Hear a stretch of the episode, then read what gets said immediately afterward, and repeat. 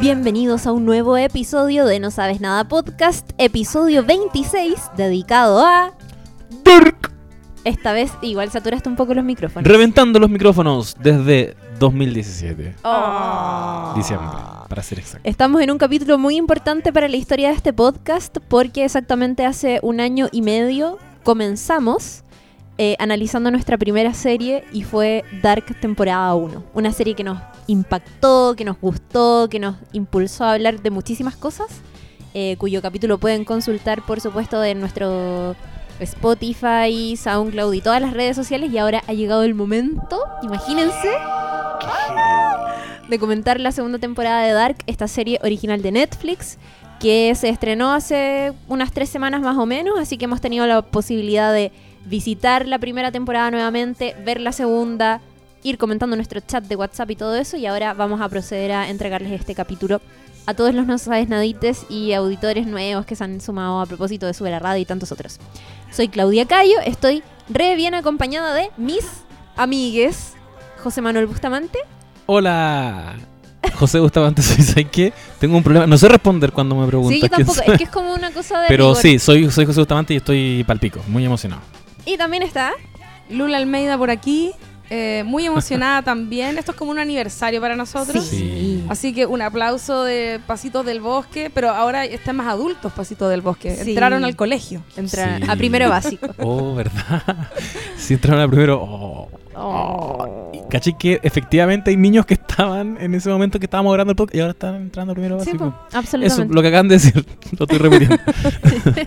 No, está re bueno poder hacer este capítulo, así que vamos a comentar eh, sobre la segunda temporada, las cosas nuevas que pudimos ver, eh, la banda sonora, lo que se viene de cara a la tercera temporada, los viajes en el tiempo, paradojas, tantas cosas.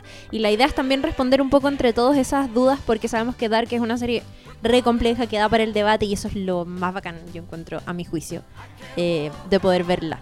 ¿O En la no? raja. ¿Sí o no? Sí, o no? llega una, una serie que también nos une por algo que lo dijimos en, en aquel podcast, que Ah, ¿qué somos, somos unos ñoñes de los viajes en el tiempo. Y, Sí. y dureamos un poquito al respecto esa vez. No Esta sé si han cambiado las cosas para ustedes, pero yo sigo siendo igual de fanático de las paradojas temporales. Ajá. Eh, aquí veo a alguien que dice que parece que no, no tanto. No estoy pensando nada más.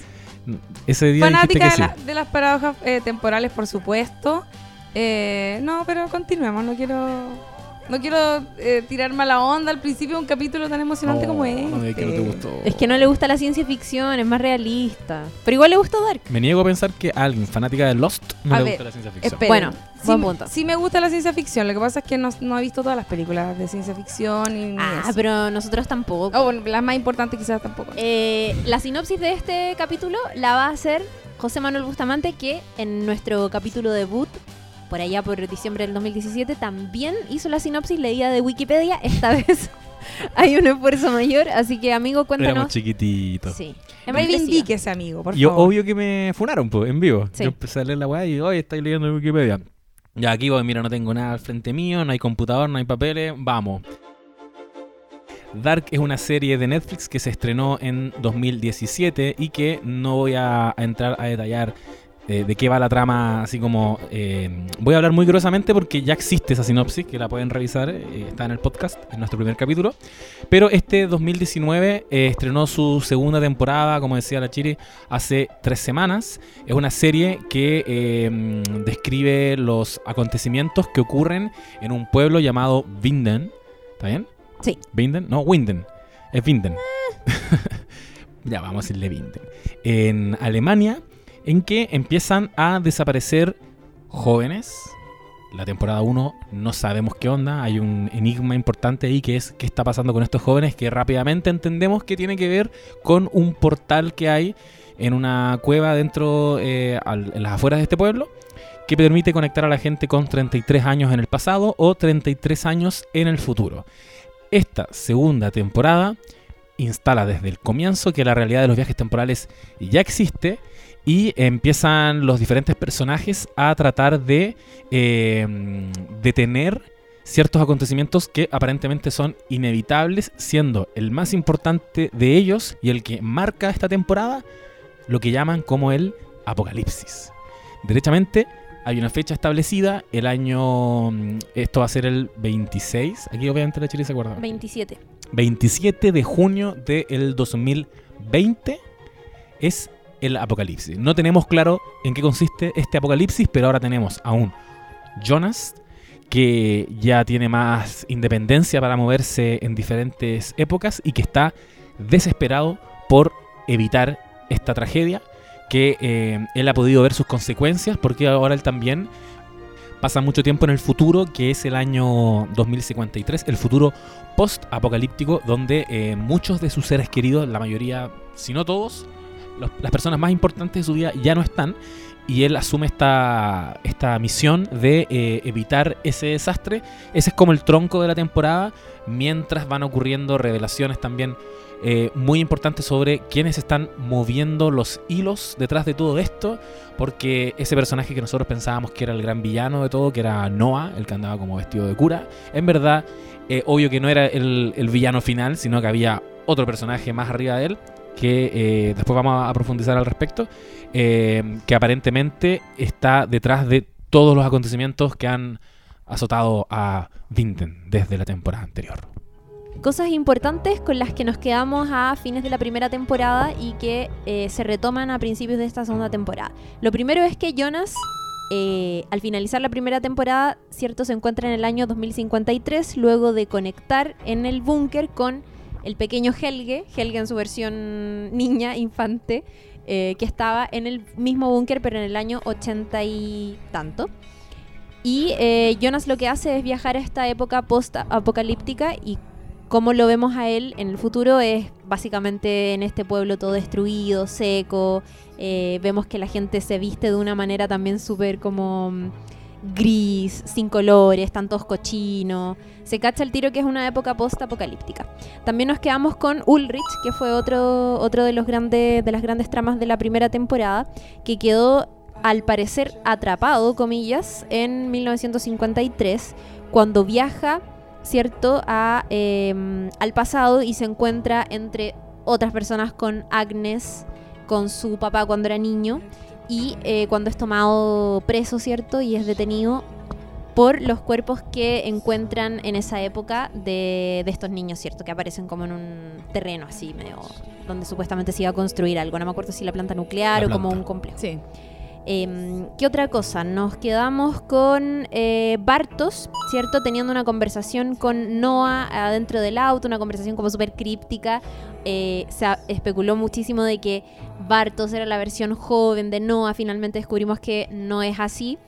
Eh, pero lo que sí nos enteramos es que al parecer él estaría metido dentro de todos estos planes temporales que tiene Noah, que a fines de la primera temporada no teníamos mucho detalle con eso nos quedamos.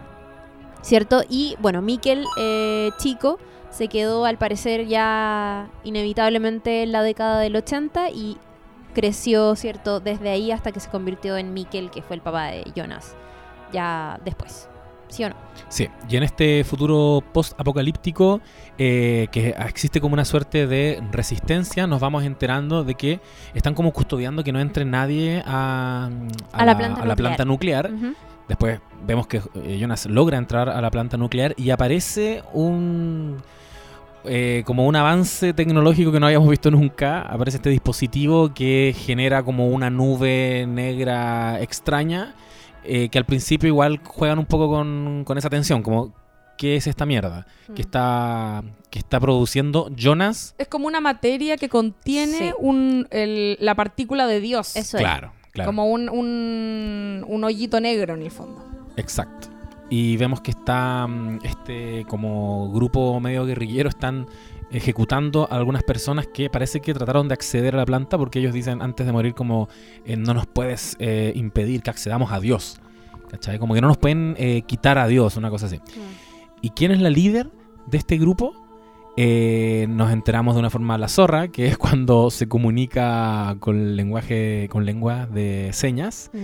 Es eh, Elizabeth. Elizabeth, Sí. que es Gran momento. Gran momento. Elizabeth, que hasta ese momento lo único que sabíamos un- más o menos de ella era que en la primera temporada, en, en este contexto donde el pequeño Mikkel desaparece y donde está todo el pueblo medio alterado porque hay otro niño que desapareció, ella un día se va sola a la casa y cierto se va por este pueblo que es súper campestre y recorre unas cosas así Tiene- completamente sola. Tiene un, un bosque como al medio. El, el Claro. pueblo. Y se encuentra con Noah y Noah le pasa un reloj que dice para Charlotte y llega a la casa y se lo da a la mamá porque Charlotte es la mamá y eh, Charlotte lo ve y es como what the fuck man y eso eso, eso es lo que sabíamos de ella, que, era la única que se había encontrado, además de Bartos, con Noah. Y que había advertido que había un hombre medio misterioso, raro en el pueblo y que varios estaban preguntando quién era. Sí.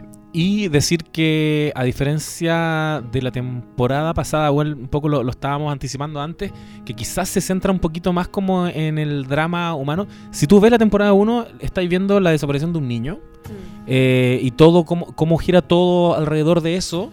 Evidentemente liderado por una investigación policial que, que está encabezada por Ulrich y eh, Charlotte. Y es esa la historia. Y es- se pone muy la zorra cuando empezáis a cachar que tiene que ver con viajes en el tiempo. Y nos enteramos de esa tragedia maravillosa que es que hay un niño atrapado en los 80 que creció, hizo su vida en una época que no le correspondía y terminó suicidándose al comienzo de la serie. Y cachai que más encima es el papá del protagonista. Y es como palpico. Y el desafío que tenía esta segunda temporada era que ya no tenían ese componente. Como ya, ya no existe la, esa gran sorpresa. Eh, y se, y se, fue, se inclinaron por una línea que a mí me parece bien atractiva. A mí como eh, asumido ñoño de los viajes temporales. Que es ya como entregarse a las paradojas y a los rollos de viajes en el tiempo, pero ya desatados. Y quizás puede ser un poco en desmedro de esta- estos grandes dramas eh, humanos que, que tenía la primera temporada, porque la primera temporada ese era, era lo que la articulaba. Mm. Como un papá tratando de, de conectar con su hijo. Ahora yo pensé que igual uno tiene como eh, expectativas de la, de la temporada 2, normalmente no son mejores. Yo sentí que, que esta parejita en relación a la temporada 1 como que no guatea, pero toma esta, esta postura de eh, complejizar incluso más la historia. Eh, como decíamos, ya no es Noah el, el único antagonista, aparece este personaje que podríamos comentarlo también, Adam. que es Adam, que está en el año 1900, porque de partida ahora nos muestran por primera vez el año 1921. De hecho, la temporada podríamos decir que comienza con eso, cuando están eh, unos pirquineros construyendo este túnel Sí. que sabemos que es el, el portal para viajar en el tiempo. Eh, y bueno, nos muestran nuevas épocas. Si antes eran tres, ahora se mueven en, en seis años Sí. distintos. ¿Cachai? Y, y en esa línea yo sentí que es una temporada muy como de alcanzar un pic de complejidad de, tramas para tener una temporada 3 donde ya vayamos desatando, desatando, desatando, desatando todo. Eh, Algo súper interesante encuentro yo que es como cómo eh, al ir contando la historia en distintas líneas de tiempo eh, van avanzando en cada línea de tiempo eh, sin parar. O sea, en la segunda temporada yo, yo esperaba que a lo mejor desecharan algunas de esas tramas, ponte tú, ¿cachai? O reemplazaran eh, las historias que estaban contando del año 86, que a lo mejor parecía que ya no tenían más que tocar ahí, eh, y la reemplazaran por la de 1920 o algo así. Y no, po, como que lo que hacen es seguirte contando cada una de esas líneas de, de, de tiempo y van ocurriendo hitos nuevos en cada línea de tiempo y a la vez como cada uno de esos hitos va influenciando eh, las otras tramas paralelas, ¿cachai? La otra, la otra línea de tiempo paralela. Yo eso como trabajo y yo lo encontré así alucinante. Creo que el cómo van, cómo logran hacer avanzar la acción de esa manera es la media pega, así. sí. Eh, Ahora, en lo personal, eh, y aquí es donde me, me entra la persona que no le gustó tanto quizás la segunda temporada. Creo que me gustó más la primera. Pero siento que sentí que agotaba un poco. Eh, tanta información, tanta línea de tiempo, ¿cachai? Como no, no me, no, me, no se me hizo eh, cómodo porque me empecé a perder así en mala onda. Como que al final ya estaba entregada a no entender nomás, ¿cachai? A Claro. diferencia de quizás la primera temporada donde uno tenía más eh, una, una duda, ¿cachai? Un- una eh, interrogante que, que quería resolver o eran menos eran menos tramas, pues menos personajes, menos todo, ¿cachai? Sí, a mí me dio un poco de lata cuando caché que esta nueva temporada iba a tener también una trama en 1921. Como que ya viajar a Vinden ya más antiguo, como que ya me dio un poco de lata, pero, pero igual estaba tan metida a esa altura que seguí viéndola con mucho entusiasmo igualmente. Y con respecto a lo que decía y tú, que claro, la primera temporada era mucho más emocional porque tenía esta historia familiar de un niño que se pierde y un papá que agota todas las posibilidades por encontrarlo y el costo que termina pagando. Eh, creo que esta segunda temporada entrega escenas muy fuertes y muy emocionales y demasiado intensas con respecto a la historia de Mikkel y Ulrich. Eh, y ahí tenemos. Que, que, yo, de hecho, esto no, no pensé que lo iban a mostrar. Yo también pensé que iban a desechar algunas cosas. Entre ellas, eh, pero después pensé y en verdad tenían que mostrarlo. Que era el. cómo le había ido a Ulrich quedándose sí. en la década del 50. Y, y cómo no te lo muestran en la, o sea, te lo muestran un poquito en esa, en esa década, pero el centro de Ulrich en esta segunda temporada está en cómo eso avanzó 30 años más y cómo lo vemos ya envejecido en los 80 y ¿Qué onda de, el actor que se parece caleta? La cagó. Es Ese un... es el caso más extremo de todo. Yo creo que todos sí. googleamos. Sabes que yo en algún momento pensé que era él mismo. Yo también, como y maquillado, la... pero sí. era demasiado real y era como what the fuck. Era como una persona envejecida de verdad. De verdad, sí. No, increíble.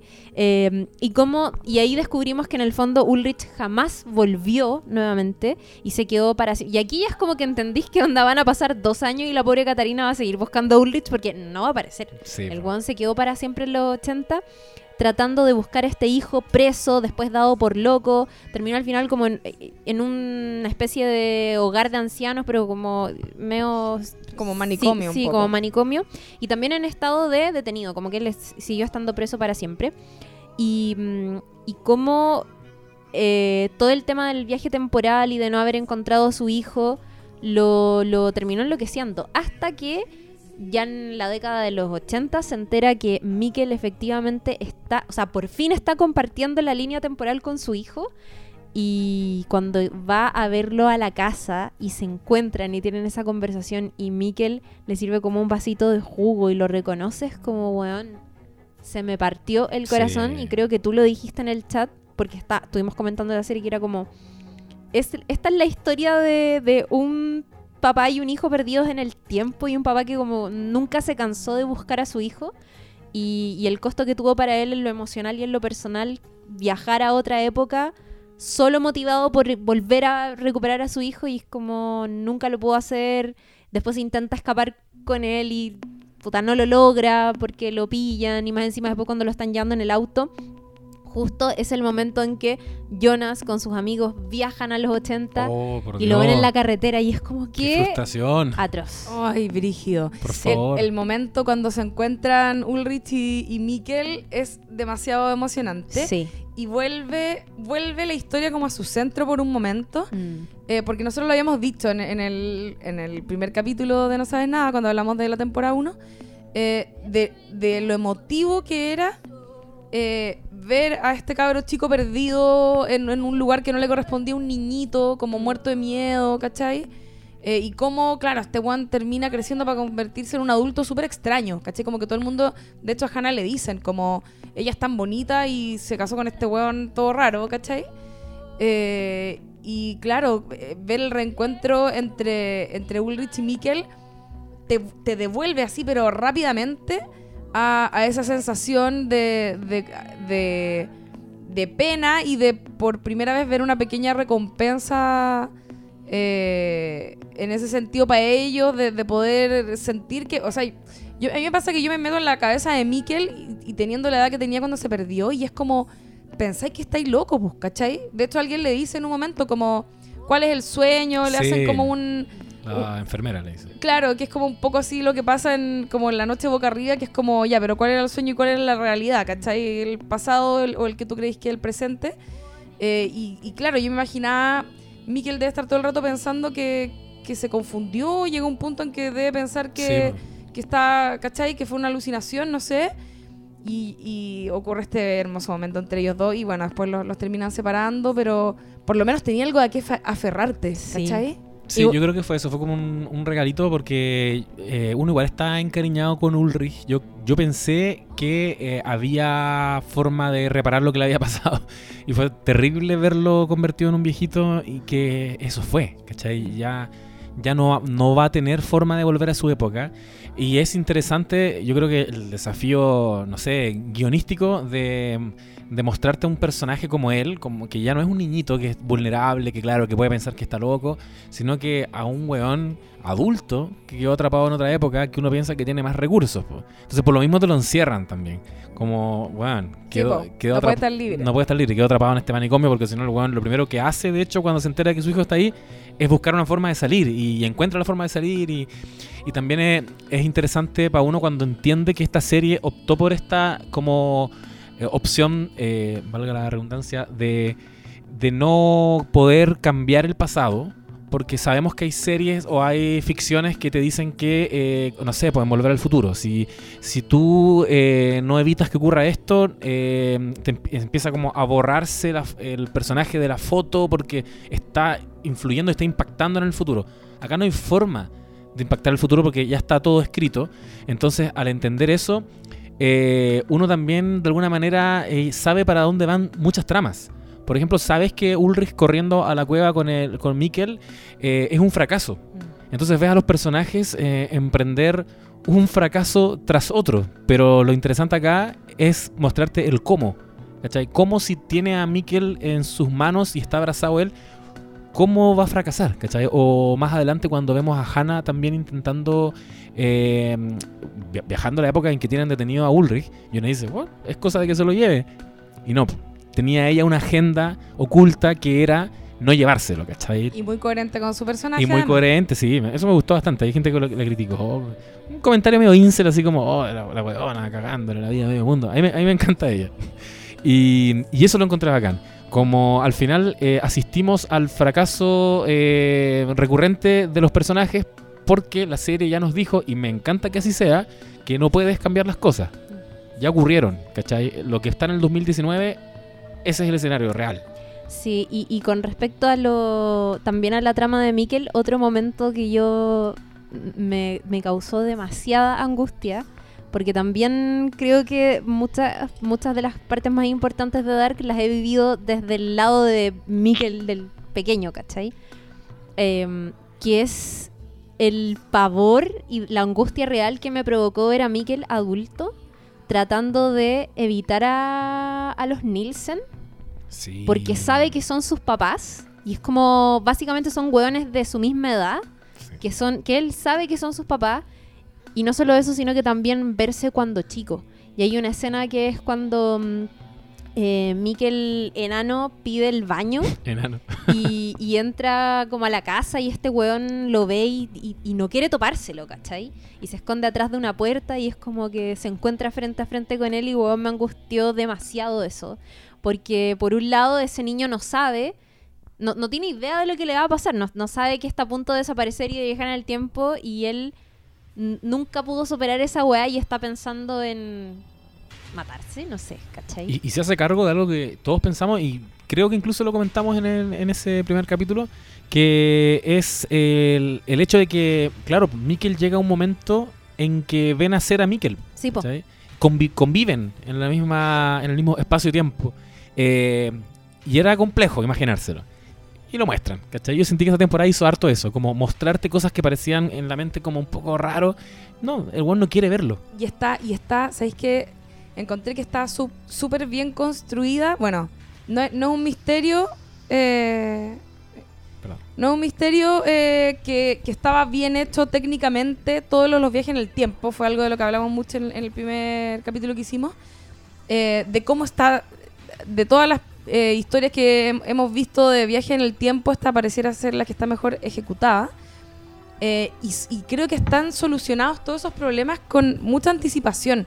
Como que si, mi- si el Mikel Grande, si Michael, no sé cómo se llama, eh, hubiese sido un weón sociable, por ejemplo, debería haber estado metido ahí todo el tiempo. Pero no, porque como era un niñito traumado, efectivamente el weón no salía de su casa.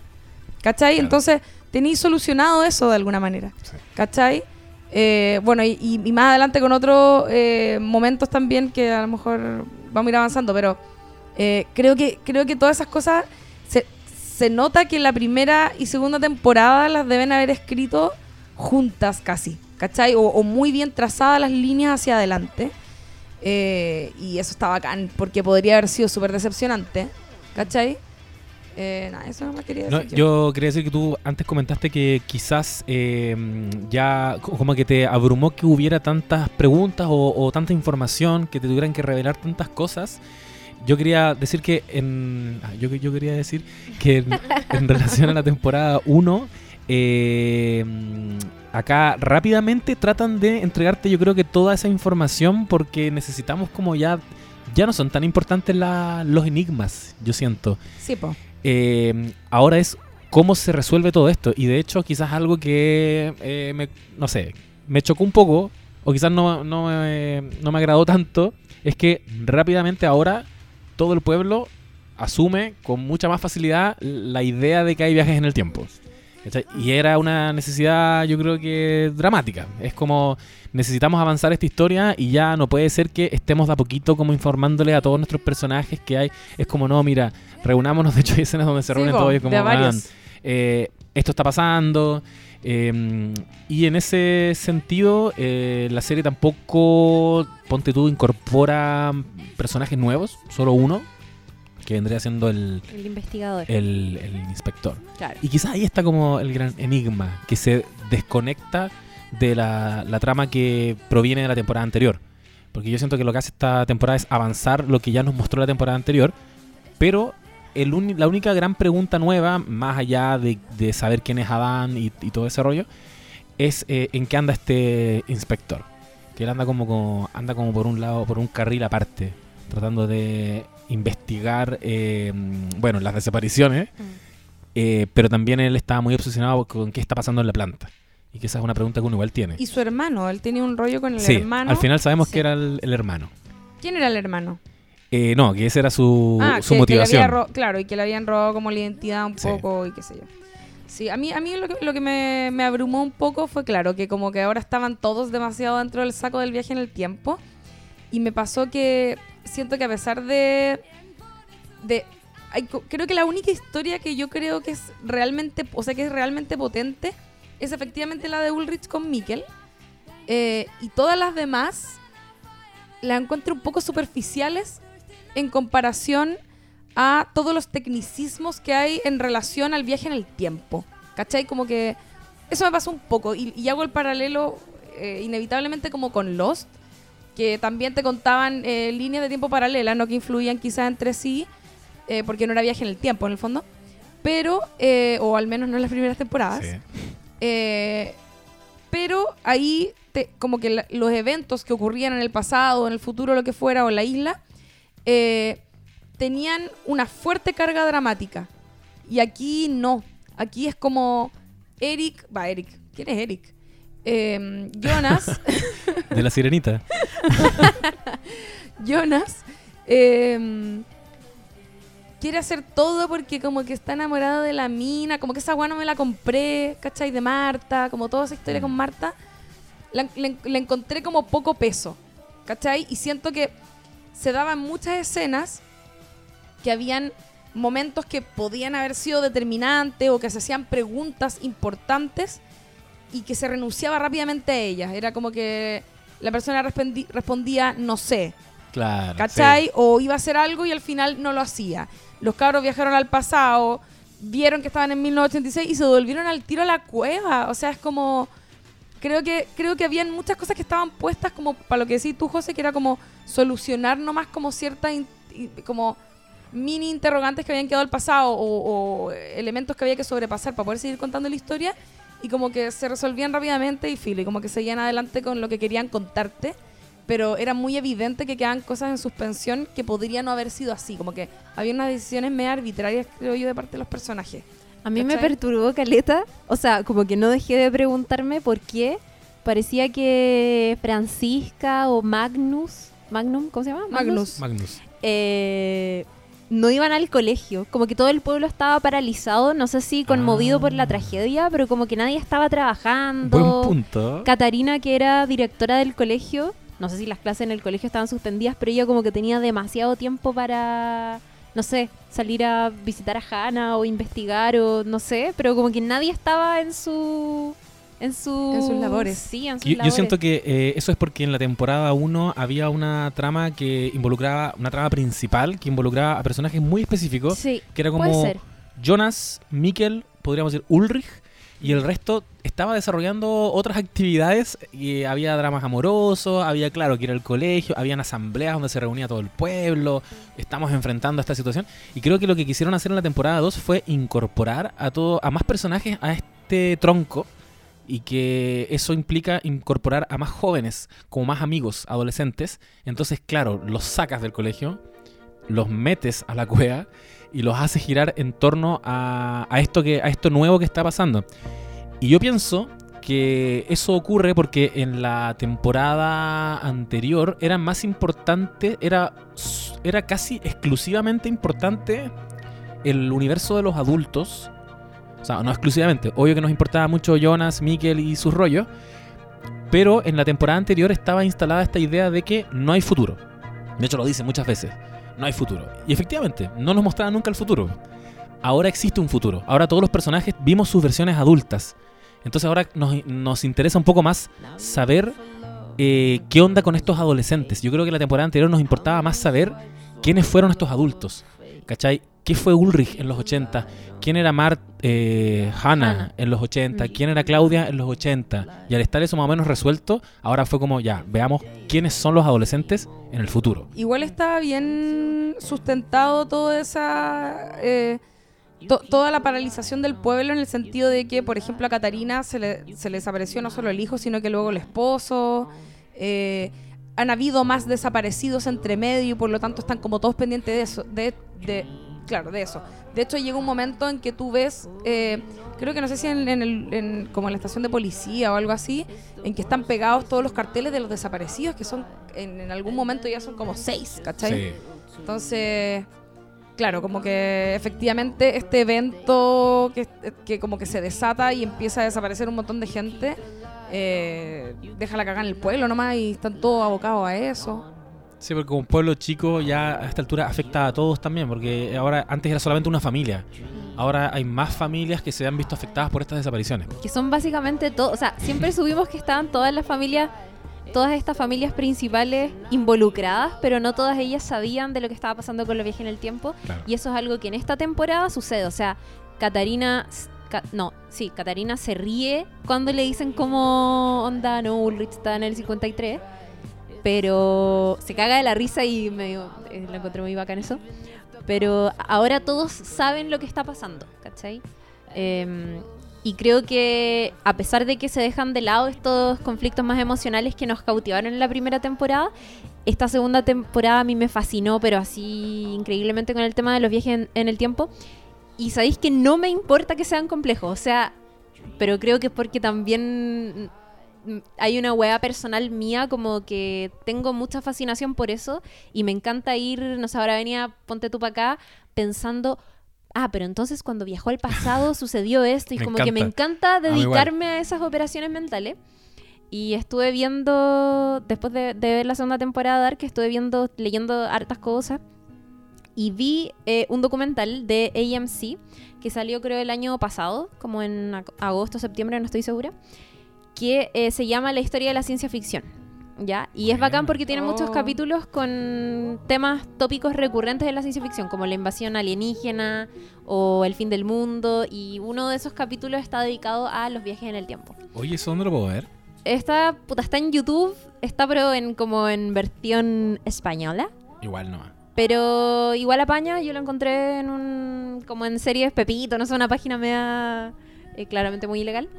Con subtítulos, te la puedo mandar o de ahí la, la podemos compartir. La Pero está re buena porque mm, no es tan larga y es básicamente entrevista a gente que a lo largo de su carrera, gente muy importante, como Steven Spielberg, como productor de Volver al Futuro, hablando de viaje en el tiempo, o ya más recientemente Christopher Nolan hablando de Interstellar desde una versión como viajes en el tiempo, pero de manera más científica.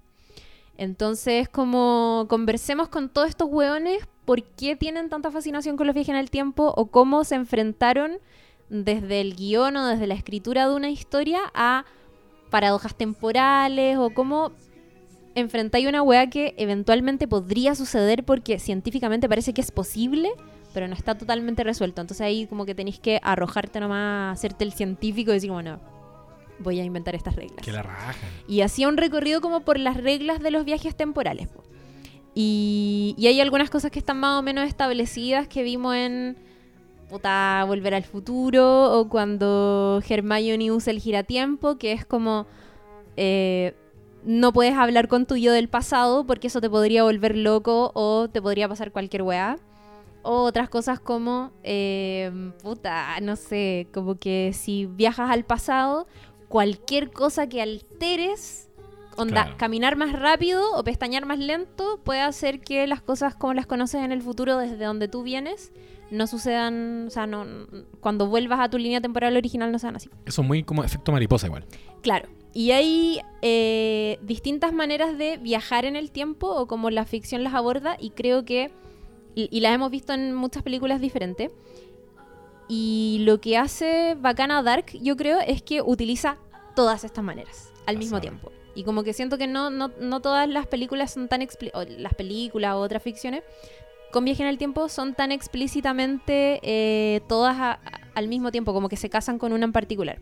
Por ejemplo, está la de la línea temporal eh, flexible, que es básicamente volver al futuro. Si tú viajas eh, al pasado, cualquier cosa que alteres en ese pasado va a cambiar el presente y es como básicamente ya Marty viaja al pasado y cuando vuelve a su, de- a su origen se da cuenta que su papá, que originalmente era un fracasado, ya no lo es porque pasó lo que tenía que pasar.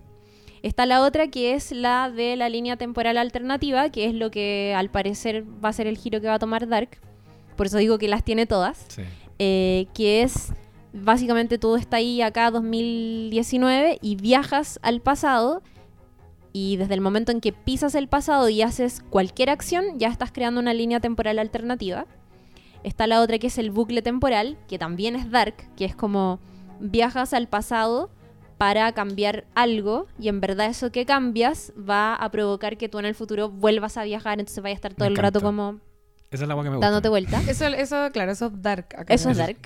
Y la última que es eh, como nada de lo que hagas va a cambiar el futuro, porque esa misma decisión que estás tomando de viajar al pasado va a hacer que después viajes nuevamente. Es como lo que le pasa a Claudia, que eh, en algún momento la Claudia de los 80 viaja al 2020, si no me equivoco. Claro, el 2020. Y eh, se pone con una biblioteca, con un iPad. y Qué gran busca- momento. Gran momento. Busca el. Creo que googlea el nombre de su papá, que era jefe de policía. Y descubre que murió en circunstancias muy misteriosas en una fecha y encuentra como una noticia del diario local que sale la fe- con la fecha de muerte de su papá y que dice que en, en- en ocasiones, o sea, como que murió en circunstancias más raras. Entonces, ella después vuelve a su, a su año, en el fondo, original, a los 80. Y el día en que va a morir su papá, ella va a encontrarse con él y a estas alturas su papá ya estaba medio como sospechando del tema de viaje en el tiempo. De hecho, en algún momento Le, le, costó cachar, sí. le costó, pero porque también era como... Se demoró, Se onda, demoró. años de años de años. Sí.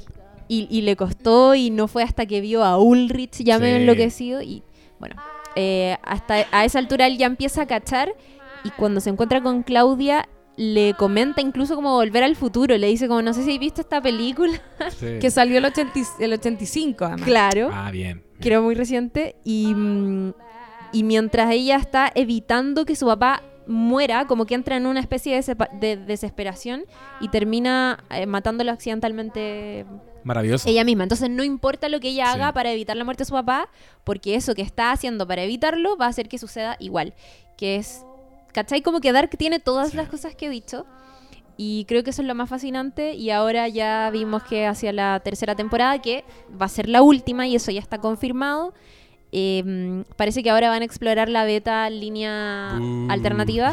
Que eh, me asusta un poco porque creo que es complejo, como que si ya en The Flash, que es una serie de superhéroes como nada de difícil de consumir, ya es difícil resolver ciertas cosas en esa perspectiva, como que si lo van a hacer en Dark, me asusta un poco que lo vayan a hacer solamente en, no sé, 8, 10 capítulos. Ahora, Pero no le sé. tengo bastante fe y muchas expectativas a, a estos dos showrunners. Los quiero mucho. Y creo que si hicieron esto, que para mí es. Y, y- y puedo sonar duro.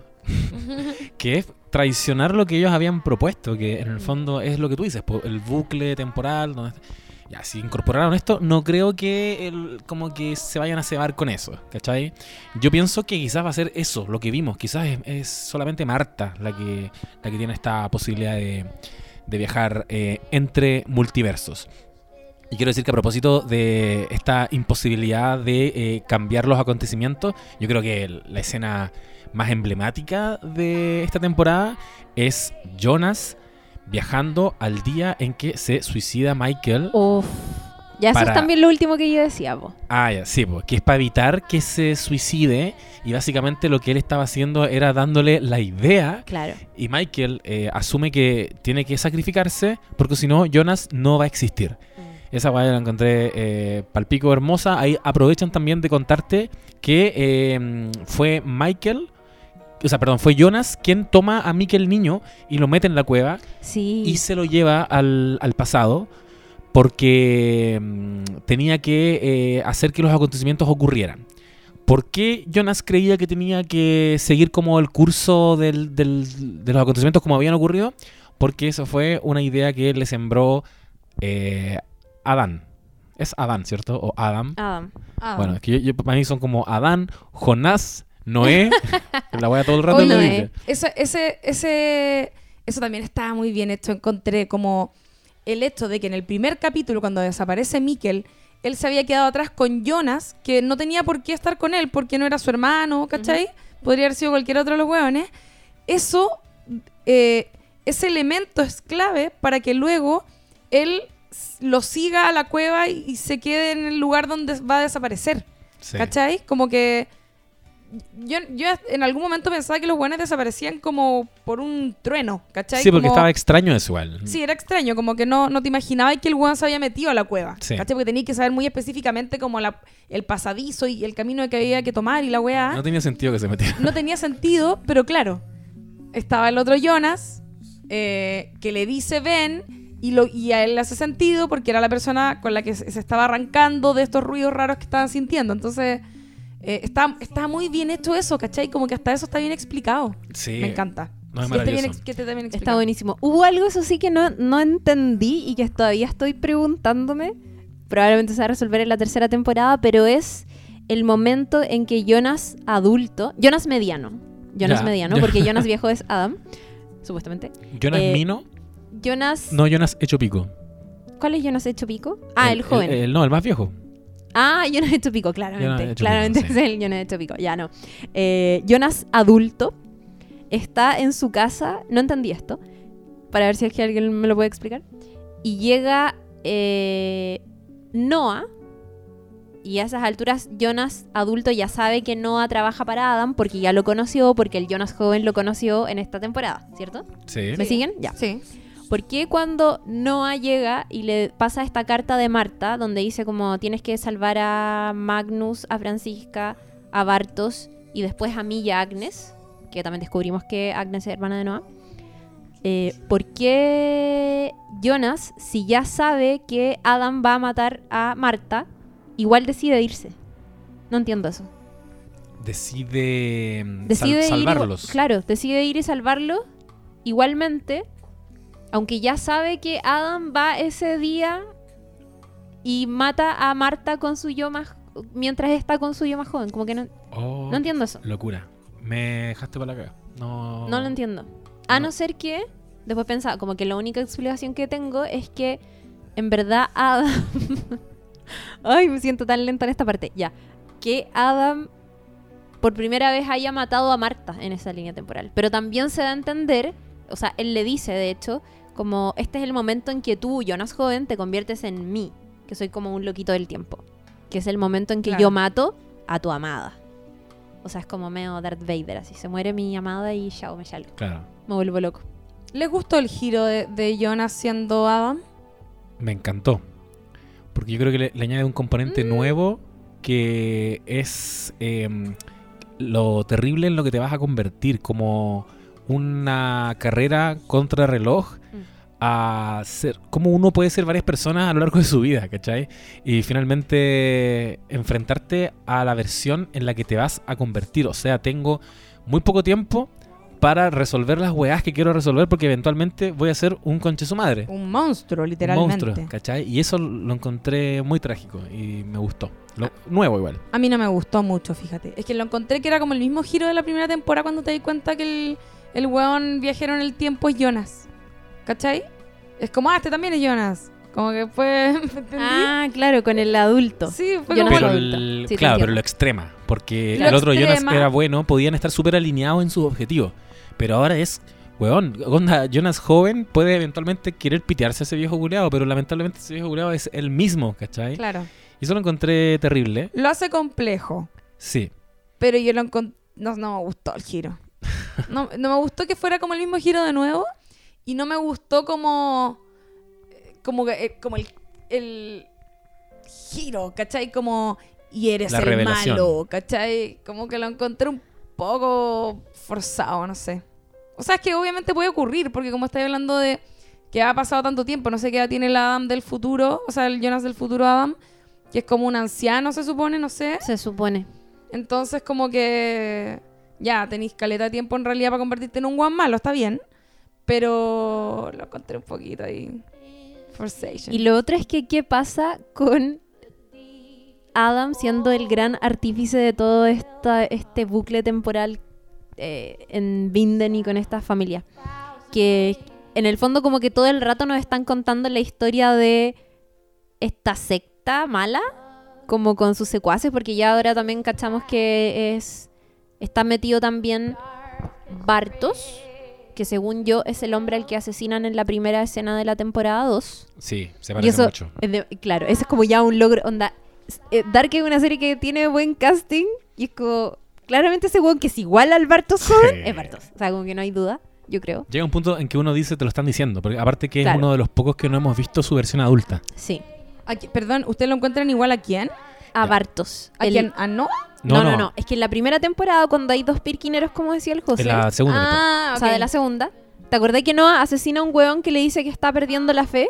Ese weón es igual a Bartos Ah, joven. no, Y como aparte, claramente aparte su que le dice, adulta. ojalá algún día no le creas todo a, a Adam, ¿cachai? Que es como, no le creáis todo a Jonas. en Pero el ¿y- ¿y fondo. no existe la posibilidad de que eso todavía ocurra? ¿Qué cosa? ¿Lo que dicen ustedes que sea Bartos? Ah, no, sí, es probable que sea. Yo creo que es. Ah, porque ya. es demasiado parecido. Sí, es, es bacán igual esa weá de que los buenas se parezcan, encuentro. Sí. Y aún así logran engañarme. Ah. Bart, o sea, eh, Magnus es igual también. También La vemos la. cagó. Llega a dar risa. Es como, Sí, es como- weón, ¿de dónde lo saca? ¿Cómo Me pongo de pie. Sí. Tantos rasgos parecidos en una misma persona. Es que me da risa, sí. me imagino como ellos encontrándose, como el cast, como, oye, te presento a quién va a ser de ti, va a ser, va- te va a interpretar en tu versión adulta. Y lo pones como, no, me estoy weando. Mi padre perdido. La cagó. Son idénticos. Y los Jonas también. Hay una weá en los ojos Sí. que la enfatizan mucho. Donde siempre están como con la boca tapada y como que Sí. los mismos ojos. Es que, el, es que el, el Jonas joven con el Jonas viajero Ese. es, es palpico. Son iguales. Sí. Sí. Increíble. No podía ser de otra manera porque son principales. Eh, bueno, pero a esta altura ya sabemos que todos los amiguitos están metidos también en la secta de, de Adam. No sabemos si son los, son los malos y, y el buen bando es Claudia. ¿En qué momento Jonas, que estaba trabajando codo a codo con Claudia y que se supone que Claudia le dice en un momento, no so- yo soy la luz y ellos son la oscuridad? Claro. Por algo la serie se llama Dark. ¿Acaso estamos viendo la historia de ellos como de esta secta culiada Sí, llamada es Sig- como muy Sig- Lost. la Sigmundus, lucha del... Sigmundus est. Sigmund, claro. Así fue creado el mundo. Sigmundus cre- Creatus. Creatus est. Creatus, Sigmundus Creatus est. Es un poco como la un poco lo, como lo que pasa en Lost eh, y esto no es un spoiler, ha pasado bastante tiempo, que al final era toda una pugna como entre el bien y el mal y, y yin yang y todo lo que queráis, se está convirtiendo un poco... el tapón de water. El ta- eh, también, el famoso tapón de water, eh, se está convirtiendo en eso y también se me hace a mí atractivo pensar, claro, ahora Jonas está súper alineado con Claudia, ¿en qué momento se van a separar y van a pasar a ser esos personajes tan antagónicos al punto de que es Jonas el que funda Sigmundus, según yo? Porque si lo pensáis, el año 1921 es donde está el Adam hecho pico. eh, y es el líder de todo. ¿Cachai? Entonces, antes de él, yo no, no hemos visto todavía nadie que le haya dicho a él, haz esto. Pareciera que todos los hilos los está moviendo. Los está moviendo él, que en el fondo es Jonas. ¿Cachai? Entonces. Bueno, nuevamente el bucle, este loop infinito donde todo se va repitiendo. Pero, ¿por qué Jonas hizo lo que, lo, que hizo? ¿Hay algún conteo de todas las veces que se ha repetido esto? Porque creo que quizás la clave está en que este weón, eh, y es una muy buena razón para chalarse, que es que la weá la intentaba hacer quizás 100 veces, ¿cachai? Y no logra cambiar la weá y la, la única forma en que, en que pre- pretende hacerlo es creando esta religión, creando el mundo de nuevo, ¿cachai? Sí. Para mí la explicación es que mm, sucede, o sea, obviamente esto es infinito y ha sido un bucle temporal y para mí lo que le pasa a Jonas es que al tratar de detener todo esto, la historia de su papá que asesinan a Marta y todo esto, el weón se empieza a transformar en un viajero en el tiempo y hasta, hasta el punto en que encuentra que la única manera de solucionar todo eso es en convertirse en una especie de señor del tiempo y esa obsesión por arreglar las cosas puede ser lo que termine transformándolo en Adam y es como tengo que fundar esta secta porque tenemos que hacer esto y la única manera de acabar con toda esta historia es formando esta secta y de paso volviéndome medio Loki. Sí, y... Yo creo que eso es como lo que me explico hasta el momento, pero no sé, igual hay muchas cosas que quedan sin, sin resolver, hay un montón de, mm, de dudas y aquí me, me voy a pasar un poco como al gran wow, son in the wow zones de la segunda temporada, que es Oh. Elizabeth es hija de Charlotte, ya lo sabemos, Ah, y Charlotte claro. es hija de Elizabeth. Dios mío. Son, ambas son madre e hija a la Eso vez. está bacán. Eso está brígido. para mí es un momento en que Lo los guionistas dicen como, bueno, después de esto no van a haber más paradojas temporales. Nunca más van a encontrar algo más bacán que lo nuestro. Como que han querido ir subiendo la apuesta de ellos mismos, ¿cachai? Como superándose. Y esa weá ni siquiera la había pensado. Es como, qué locura. Y, y tiene sentido, en la lógica de que puede haber nacido la, mm, ¿cómo se llama? Elizabeth. Y se la lleva eh, Noah al pasado. Eh, no, estoy mezclando. weá. Eh, Nas, no, porque estamos atrapados. Estoy atrapado. El- el- Pero destra- destrapémonos, sí, yo también estuve pensando en esto. Pero es que lo, lo que cuando alguien me, me comentó como esta paradoja, me Ajá. decía, pero ¿cómo puede ser posible si, si en el futuro... eh, no, estoy Ya, como pero- con la carta del capítulo 1. Ya, Estoy entrampadísimo con esta weá. ya, pero ojo, que en esta foto de Sigmundus Crea- Creatus Est, que es la foto medio blanco y negro, donde sale Adam sentado y sale Francisca, Magnus, como que obviamente hemos... No sé si han buscado esta foto, pero yo el otro día la busqué en internet y encontré una versión muy en alta calidad. Eh, y, haciendo zoom, encontré ahí a este tipo que es igual a Bartos, que claramente es él. Encuentras al Noah joven, al Noah viejo, y está también Elizabeth atrás. Uh. Elizabeth Concha en la versión madre. del 53, pero muy flaca. Yo estoy casi segura que es ella, que sale como atrasito. Sin, sin el ojo piteado. Sin el ojo piteado. Sin el ojo piteado. Y para mí el punto de partida de esto es cuando el día del apocalipsis, recordemos que en el búnker está Peter Doppler con Elizabeth Sí. y está también originalmente Marta, pero que se escapa, y llega Noah. Y también llega Claudia con Regina. Claro. ¿Se acuerdan? La Claudia de los 80 Sí. que va a buscar a Regina que Sí. tiene cáncer. Entonces están todas estas personas en el búnker y ahí llega Noah. Para mí ese es el punto en que Noah conoce a Elizabeth Sí. y juntos, Y probablemente a propósito del apocalipsis, van a viajar a el 80 o al 50. O al 20 al- o la sea. deberían viajar al 50 Claro. o algo así. Y ese es el, y ahí se van a enamorar probablemente y van a tener a Charlotte que van a ser en los 70 y que en los 80 iba a ser un adolescente. Wow, ¿Cachai? Ese según yo es el punto de partida de todo. Porque además las fotos que eh, vemos en algún momento de Elizabeth con Noah y esta guagua son como Polaroids. Entonces son Ah, claramente de los tienes 80. razón. Como Es- eso antiguos. es, po. El Sí. recurso foto no me gustó, eso sí. Encontré que lo ¿Cuál? ocupaban mucho para revelar cosas. Ah, sí. Como la foto, y justo la foto que salía del logo con la guagua, y después ves la otra foto en que sale como...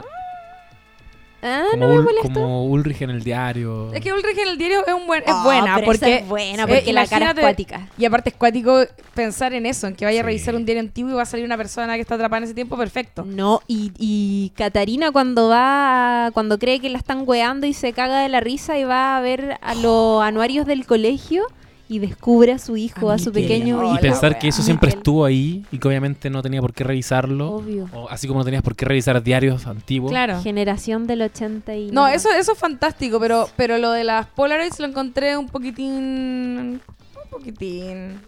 for- no sé, no me gustó ese recurso. Oye, em, yo quería hacer una pregunta. ¿Qué onda el loco del parche en el ojo? ¿Cuál loco del Ah, parche en el el ojo? El Policía. Paco, que trabaja para los malos al final. O sea, Ah. trabaja para la, pa- trabaja para la planta nuclear. Sí. El asistente de este... Sí. Sí. Que está. eh, eh, como que fue un misterio toda la primera temporada. Y después en la segunda lo sigue siendo, pero nos enteremos de un datito nuevo. Que él tiene conexiones con eh, este tipo sin identidad, con el, con el que dirige la planta, que es el esposo de Regina. sí. ¿Cachai? Eh, no se sabe, pero es, es algo que claramente va a quedar pendiente para la tercera temporada de saber bien quién es él. Está bueno. Está bueno. Es Alexander el esposo de Regina, ¿no? Alexander Sí. Cole, claro que era eh, Alexander Mira, era razón. falso. No está resuelto quién es. po. No, po. Y otra cosa que me gustó también de esta temporada, eh, me encanta que Noah se tiene de Perkin a sí mismo en el pasado. Sí, la zorra La esa buena. Ahí, oh, no Qué sé cómo... No sé cómo no, enlo- no enloquece, porque está como todo el rato conviviendo con él mismo, su versión de joven, no sé, muy raro. Hay cosas que no sabemos, como por ejemplo, ¿de quién es hijo? Peter Doppler. Sabemos que es hijo Ah, supuestamente de Helge, ¿cierto? Peter ¿Se acuerdan de. Helge? ¿Cuál es Peter Doppler? El papá de Elizabeth. El papá de... Ah, el, el esposo Él de... es un misterio. Él es un Él misterio. es un super misterio y no sabemos por qué sabe tanto además. Claro. Es eh, hijo supuestamente de Helge, pero no sabemos cuál es su mamá. Claro. Claro. Y eh, el otro día leí en Twitter, creo, que me pareció que podía tener sentido, que es que en las fotos que tiene Adam en su especie de mm, salón rosado aterciopelado, tiene todas las fotos de todas las familias y la foto de Peter Doppler sale en blanco y negro. Oh. ¡Wow! Igual como aparece la de... Entonces es como... Súper viajero. Es hijo de Magnus y Francisca. Puede y fue ser. llevado, es como... Porque además Helge no tiene mucho sentido que se haya reproducido teniendo en cuenta que él tiene como problemas Que igual. está piteadísimo. Y, sí. co- y- y, claro, como que eh, no tiene mamá, Oh. ¿cachai? O sea, Peter no tiene mamá. Sí. Eh, claramente no, no es su hijo sanguíneo. Mira, ni había pensado en Peter. Yo, yo Peter. le- Ten- tenés siempre, razón. siempre ha sido un misterio ese weón. Otra cosa que no sabemos es que Regina, que es esta mujer con cáncer, la mamá de Bartos, es hija de Claudia, ¿cierto? Sí, Claudia la salva, la lleva al búnker. Pero no sabemos quién es el papá de Regina. verdad. Eso también es un misterio. Y lo otro es que Hannah no sabemos quiénes son sus papás. Y eso me parece muy interesante porque estoy pasándome toda la película de que el personaje más odiado de la segunda temporada, que al parecer eh, al final de la segunda temporada la vemos que viaja con la máquina del tiempo para cagarse a Ulrich en los 50 y tiene esta conversación media coquetona con el papá de Claudia, con, Con el Egon. policía Ah, se va- sí, pues se van a comer. se van a comer y es como claramente van a tener una hija y me pasa, no he sacado la cuenta de años, pero estoy pensando que claramente el personaje más aborrecible de esta temporada después de Adam es Hannah, todos lo odiamos en algún sentido. Eh, Igual la quiero un poco. La quiero bastante. y me he pasado todo el rollo de que puede ser su propia mamá. Es que sabéis lo que pasa, que Ah. igual Chan, ¿será posible? el, al papá de Hannah sí lo muestran cuando ella Lo es muestran. chiquitita. Sí, sí, sí. No es, claro, sí, sí pero lo muestran. pero yo también me pasé el rollo de si queda embarazada o no de eh, Egon, ¿cómo se llama? sí, Egon. Egon, Pero sí, claramente ahí está dando el indicio de que ellos van a tener algún tipo de relación porque sabemos que ella es patas negras como de profesión, ¿cachai? Mm. Y eh, Egon, su esposa es lesbiana, ¿cachai? Sí. Entonces eh, no está pasando nada en su casa, de hecho algo en lo que hacen hincapié, que no tienen sexo y como que él tiene una conversación con un gallo en Sí. algún momento. Eh, bueno, me gusta el Egon del pasado más que el del futuro. ¿Cuál? ¿El del 53? Sí, me encanta. Encuentro carismático al personaje, o sea, al, al actor, pero además el personaje siento que está como... Es interesante, ¿cachai? Es un weón como bonachón, que como que no cacha Sí. mucho. Eh, bueno, y tiene esta esposa lesbiana que encuentro acá que hayan metido una trama de lesbianismo en el pasado, siendo que es algo que podría no haberse tocado en la serie, ¿cachai? Eh, Súper bien ahí. No, no, algo que no, no entiendo nada es eh, la mujer que se agarra, eso sí, la hermana de Noah. Doris. La mujer que se agarra. La A ver. de- de- Ah, Agnes. Agnes, pero, pero Ah. como que no, le, no les cacho el rollo a su hermano. Bueno, no sé si se acuerdan que en la primera temporada, cuando Ulrich viaja al 53, se encuentra en la carretera con Agnes y con Tronte, Que es su papá. que es su papá. Claro. Y eh, tienen una conversación y ella le dice que su esposo fue una especie de pastor, pero que no era un hombre muy cercano a Dios, algo así. Sí. Y todo especulando como, oh, es Es Noah, Noah. es Noah y la weá. Pero eh, ahora se desentrañó, Noah no es su esposo, es su hermano. Y ahí hay otra duda, que es, eh, Agnes tuvo a Tronte, que es el papá de Ulrich, Sí. pero ¿con quién? ¿Con Adam? ¿Con quién? No sabemos. Uh, en la que te fui. Oh, wow. Es que de no, hecho, no lo sabemos. Puede de hecho ser, hay que recordar que Jonas, eh, cuando viaja a 1921, eh, ve a Agnes. No, Sí, solo ve a Noah, Ve a la niña Agnes. ve a la niña Agnes. ¿Y qué pasa si... ah, ¿qué pasa Jonas, Agnes, Con su.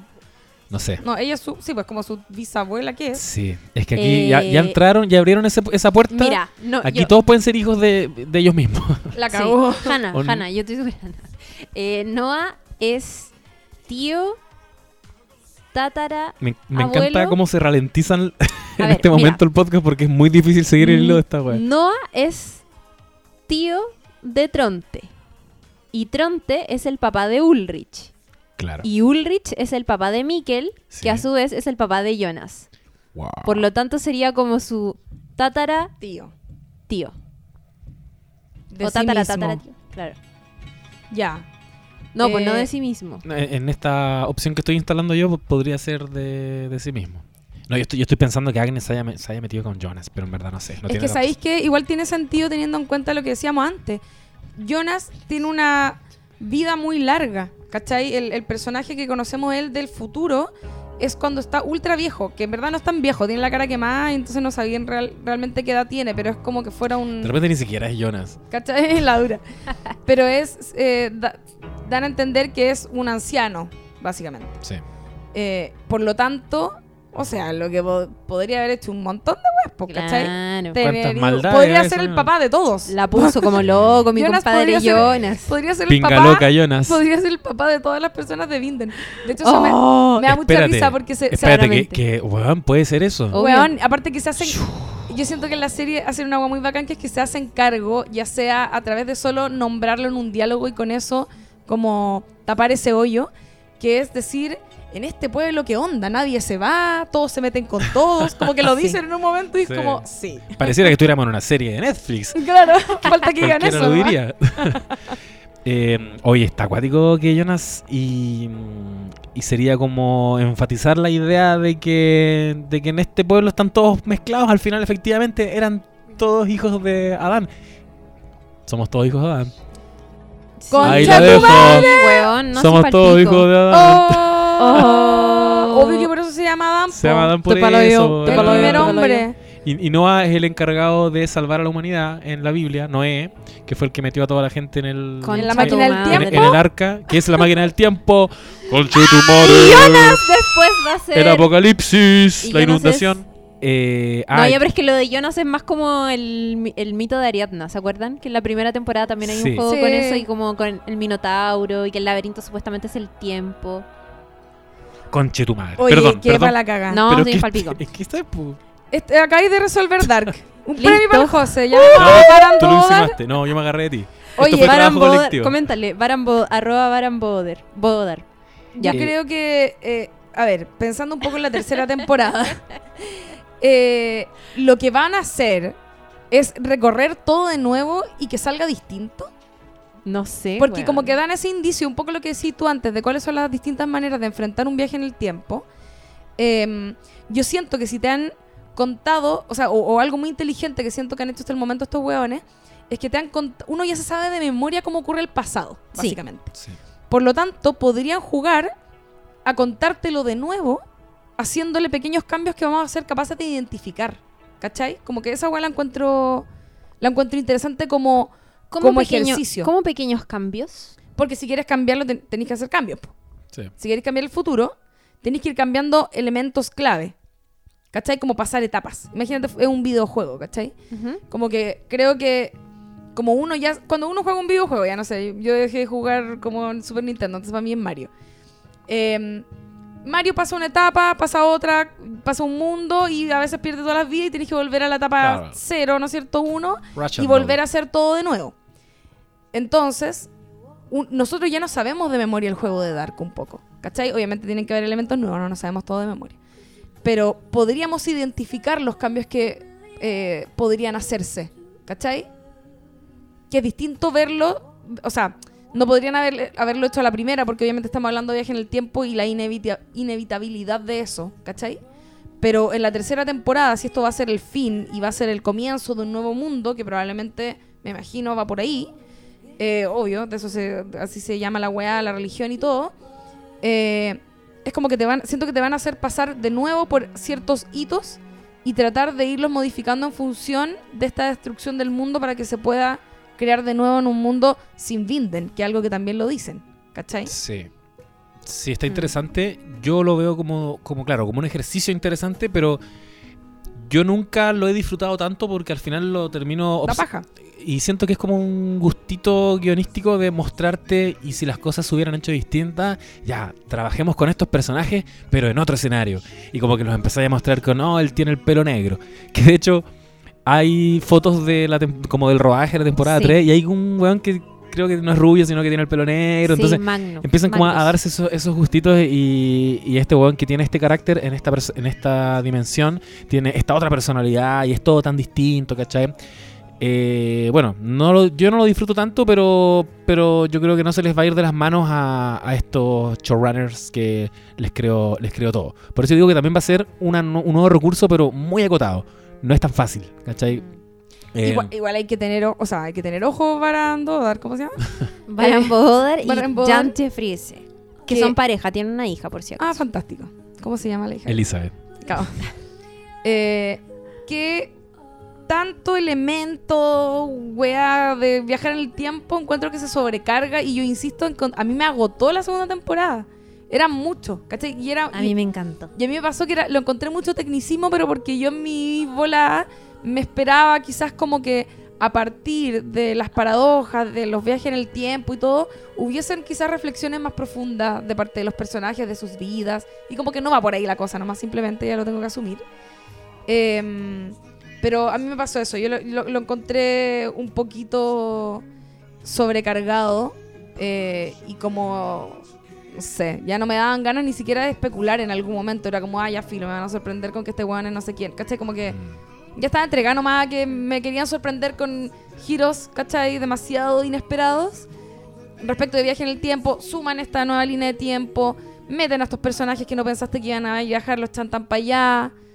Eh, no sé, a mí lo personal me, me, me terminó... Se puso, se puso más nerd, igual. Como me, me ahora terminó... Sí, se puso nerd. es como. Se puso Lost. Sí, se Es puso... como, se si- siéntate y disfruta esta weá y agarra tu lápiz y tu libretita, lo que nos pasa a mí a la Chiri. Como, oh, A La- ver, pero si es Eh, el claro. tío de no sé no, como el- en el capítulo 1 cuando hablábamos del libro, como, ¿quién escribió ese libro? Es que tú no podís imaginarte la fascinación que me provoca hacerme todas esas preguntas. Paloyo. A mí lo que sí me gustó de esta temporada es que logran sacar el conflicto de lo, del grupito como pequeño en el que se estaban moviendo, porque al- era todo, ¿no es cierto?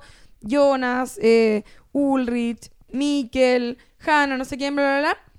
Este mi, microuniverso, ¿no es cierto? Logran sacar el conflicto de ahí en algún momento y te lo agrandan y te dicen esta weá es como para salvar el mundo, no sé qué, no sé con qué, cuál es el, exactamente qué es lo que dicen, pero como que agrandan el conflicto, ¿cachai? Lo, lo, lo sacan del, del nicho y lo, lo transforman en una eh, lucha contra el tiempo para salvar el planeta entero, prácticamente. ¿Cachai? Eso, lo- eso lo encontré como bueno, que lograran sacar el conflicto de ahí. Mm, sí. Hay otra cosa que no hay que olvidar y es que acuérdense que el único que tiene la máquina del tiempo que te permite viajar fácilmente a un lugar determinado sin hacer este ciclo obligatorio de los 33 años es Adam. Eh, con esta wea que tiene en el mil... Sí. Cuando, no sé, en el mil... El bosón de Higgs Sí. o partícula Claro. de Dios. Ya, eh, y eh, lo otro es que eh, los años están súper conectados. Acuérdense que cuando se crea en el fondo este, esta conexión entre los mundos, que es el 2019, cuando Jonas en verdad trataba de cerrar el pasadizo, pero en verdad todo ese intento por cerrarlo lo abría, que lo explica Noah en el auto, en la escena con Bartos, al final de la primera temporada. En ese mismo momento es cuando el Jonas joven y el Helge que está en el búnker en el año 80 se conectan. Entonces todas esas cosas están súper, como que están sucediendo al mismo tiempo. Acuérdense que Dark es como el presente, el pasado y el futuro Sí. están sucediendo al mismo tiempo. Claro. Y por eso también el apocalipsis sucede. Sucede algo con el apocalipsis en el 2020, pero también en el 2053 Claro. o 54, donde está Elizabeth y por eso es el momento en que Elizabeth se encuentra con Charlotte que estaba en ese mismo lugar, en la planta nuclear, pero en épocas distintas. Eh, que dicho sea de paso, eh, gran... Qué linda, qué linda esa sí, bacán ese escena. momento. Hermosa. ¿Qué pasaba Ajá. después de eso? Eh, Ella cacha el toque. Ella, sí. Bueno, y lo otro es que eh, esa escena está. ah, voy- me voy a colgar aquí de lo que dijeron en otro capítulo. Alguien como que nos pidió que habláramos de la banda sonora. Dark tiene una banda sonora, pero es que ya es demasiado, Demasiado buena y va muy bien puesta con eh, las cosas que van sucediendo, las tramas y los ritmos que tienen esas historias. Y eh, darle créditos aquí en la supervisión musical a eh, Lynn Feinstein, que es una mexicana que está a cargo de supervisiones musicales muy bacanes como Roma, como The Revenant o Birdman Seca. también. Es muy seca. Ah, ya, Brigia. Y, mm, y qué bien puestas están todas esas canciones. Eh, y de hecho esa escena de... Me acordé porque la escena de Elizabeth con Charlotte, cuando se encuentran y como que oh, se ven en épocas distintas. Y es el mismo momento en el que... Eh, no, eh, ¿Cómo se llama? Catarina está en las cuevas tratando de viajar, parece en el tiempo, no sé. Y el mismo momento en el que Jonas va a salvar a sus amigos, suena eh, My Body is a Cage, que es una canción de Arcade Fire del muchos años. Pero es una versión de eh, Peter Gabriel y es muy buena y tiene violines y es como, oh, yo estaba así como, no, no puede ser. Así La estaba como en mi salsa. Harto clip musicalizado en Dark. Me carga, me, me dio un poco de rabia esa Es wea. mucho. Yo me repetí. O sea, me gustó, pero lo encontré un poco chihuahua. Yo no pude ver la segunda temporada de nuevo, que súper descolga con eso, pero me, vi, me repetí la primera temporada. Eh, y sí, ya, ¿qué onda? Para con el clip musical. Eh, eso, una cosa. Segundo, ¿por qué todos entran de esa forma a la casa de Jonas? Como Como una portazo, ¡ah! Sí, Como es Kramer como en- Kramer entrando cada en vez. Seinfeld. Sí. y la gente despertando agitada. Esta gente no sabe lo que es dormir tranquila. No, Es y- verdad. ¿Y qué La- pensamos de Greta que nunca se movió de la escalera? la Mira, escena- Greta. ¿Cuál es La- Greta? Ah, me la jugué por un nombre. Yo dije nomás Greta. Ah, La, mamá, de Helge. Uh, la cagó. Ella Siempre solo existe ta- subía, era sí.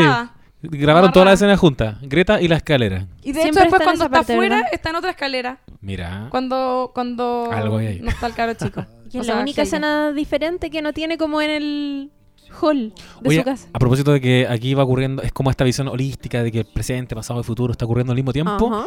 Eh, leí que la serie, obviamente yo no me fijé, pero en cada escena y, y- y al margen de la época en la que están, del tiempo en el que están, Ah, sí. si tú miras, ponte tú los relojes, Ajá. siempre avanza Sí. y calza. Onda, ¿En serio? sí, onda, estás en el- son las 1.20 en 1986, nos vamos a los 50, son las 1.25, ¿cachai? Va siempre avanzando, va siempre avanzando. Ah, oye, qué genial, porque eso significa que lo tenían, o sea, a menos que lo hayan corregido digitalmente, significa que tenían así, pero... Todo Labor de continuidad. Y eso, y, no, no, no, y calmado, que cuando, cuando escribe una weá, ni cagándolo así de manera correlativa, sí o sí. Como que esa weá sí, o sea, cambia después en el montaje, ¿cachai? Claro. Por eso digo, quizás puede haber alguna corrección digital, no sé. Yo me. Mira, yo no me volví a repetir la segunda temporada. José, tú lo hiciste, a ver, cuéntame qué hay con eso, porque eh, a mí me pasó que cuando me repetí la primera, me di cuenta de que te estaban diciendo todo el rato, pero bueno, todo el rato, que Jonas era el viajero. Y, ca- y- y- y así varias otras cositas. Que era, era ese viajero que veíamos. El viajero que veíamos que es el Jonas del Sí. futuro. Ah, ya. Sí, cuando Te- llega al hotel. No, y te lo, te lo dicen eh, de- como de formas subliminales. Con los cortes de las escenas, cortan en la cara de Jonas y entra la cara del otro weón. Mm. Y yo decía, weón, para una persona que no ha visto esto, que era yo en el pasado, básicamente, eh, ¿cómo no cachaba? Claro, porque en ese momento no entendía que el casting era tan de puta madre. ¿Cómo no cachaba que los weones eran iguales, weón? y que andaban con capucha y un montón de weas, ¿cachai? Y te lo, weón, te lo están... Hay un montón de weas que te la están diciendo todo el rato. Yo no sé si habrán hecho ese nivel de trabajo de relojería, de, de relojería o de joyería eh, con la segunda temporada, porque quizás hay, hay weas subliminales todavía para encontrar eh, si es que lo hicieron de esa manera en la primera temporada. Yo encontré una wea que me di cuenta ahora que nos presentaron el personaje de Adam, que es, creo que en el último capítulo de la primera temporada está Noah hablando con Helge y Noah le habla de un hombre que hace mucho tiempo llegó a su casa y que era como un herido de guerra y que Oh. y le dice como él llegó a mi casa y me intrigaba mucho y tenía pesadillas en las noches hasta que un día lo escuché decir que nada era en vano y que no sé qué y no sé qué y está hablando como de un weón que lo que claramente lo marcó y que claramente es el weón que está influenciando todo lo que está haciendo y es como corte de esa escena y muestran a Jonas así Claramente están hablando de él. pero tú no lo sabís porque No, no, po. cachai que existe un Adam todavía po. Me encanta que hagan ese tipo pero de eso cosas. está, igual. está bueno Oye, quiero especular solamente eh, sobre... No sabemos qué está pensando Adam, no sabemos por qué está haciendo todo lo que está haciendo, solo sabemos que él quiere que las cosas que ocurrieron ocurran. De hecho, él manda a Jonas a- en este viaje sabiendo que Jonas iba a provocar la muerte de, Ma- de Mike, eh, de Michael. Eh, entonces, ¿qué podemos pensar? Podríamos pensar que, por ejemplo, habiendo visto a eh, Marta como viajera interdimensional, podríamos pensar que siempre se pudo cambiar la historia, solo que este Adam, para que exista él, tiene que evitar que la gente cambie la historia. absolutamente ¿Cachai? Claro. Entonces, si siempre se pudo, o sea, siempre pudimos viajar, no era todo tan inevitable. eh, pero yo como Adam tengo que, eh, de alguna manera, no revelar esto y generar esta idea de que así fue creado el mundo, de que yo soy Adán y todo el rollo, las cosas van a seguir pasando, estamos atrapados en este bucle, eh, porque de alguna manera así asegura su propia existencia, ¿cachai? sí En la medida en que empieza a cambiar las cosas, puede desaparecer. Sí, Claro. pues y eso está relacionado con otra pregunta, que es que si Marta llega al final de esta segunda temporada desde otra desde otro universo, en el fondo, desde una realidad paralela a encontrar a Jonas y a llevárselo a esta otra realidad paralela, ¿cómo ella supo de la existencia de este otro universo? Como que fue porque ya sabe la historia de Adam o es porque Claro. hay una especie de espía o alguien que ya sabe que existen multiversos. Y ese personaje Sí. podría eventualmente ser eh, Alexander, que no sabemos qué chucha él. No sabemos de dónde un, viene. era un prófugo que venía baleado, que, que tomaba una identidad que no era la suya, que apareció en el bosque. eh, no pertenece a este universo o a este mundo como narrativamente. Él viene de afuera. Él Puede viene de afuera. Y, y, y demás que. Sí, po. Demás que también venía de la cueva. Ah, Oye, ha sido impactante, emocionante, súper fuerte poder conversar sobre la segunda temporada de Dark y especular y hacer teorías.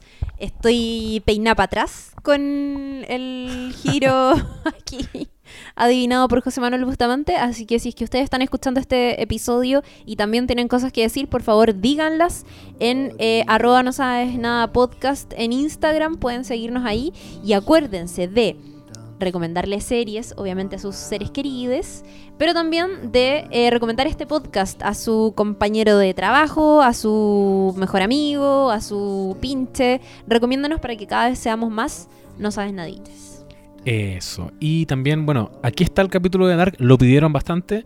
Eh, a veces no es tan fácil estar a la altura de las expectativas, es difícil, pero obviamente lo que viene ahora es que ustedes complementen toda esta conversación con sus teorías, vamos a estar leyéndoles eh, qué piensan de todo lo que conversamos y también recomiéndennos series para futuro. Absolutamente. Y em, ya está decidido cuál va a ser el otro capítulo, no lo vamos a anunciar, pero sí diremos que habrá un concurso muy lindo al que yo le tengo envidia. Desearía poder ganarme el premio o dejárnoslo para nosotros, pero no lo vamos a hacer, así que lo vamos a sortear. Así que atentos a No Sabes Nada Podcast, Instagram.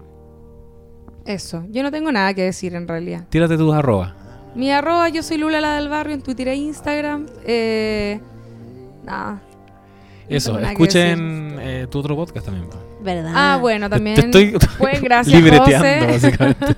Pueden escucharme en el Aló Solte. Estamos, eh, estoy yo los jueves de 12 a 2 pm en Big Radio y también va los martes con otra chiquilla. Se pueden maratonear a la Lula todos los jueves. Pueden, pueden mara- maratonearme, sí. Escucharme en la mañana y por la tarde. Y después de la tarde. Eh, buena pique en Instagram, arroba urgente difundir en Twitter. Eso. Les quiero, calete. Adiós. My body is a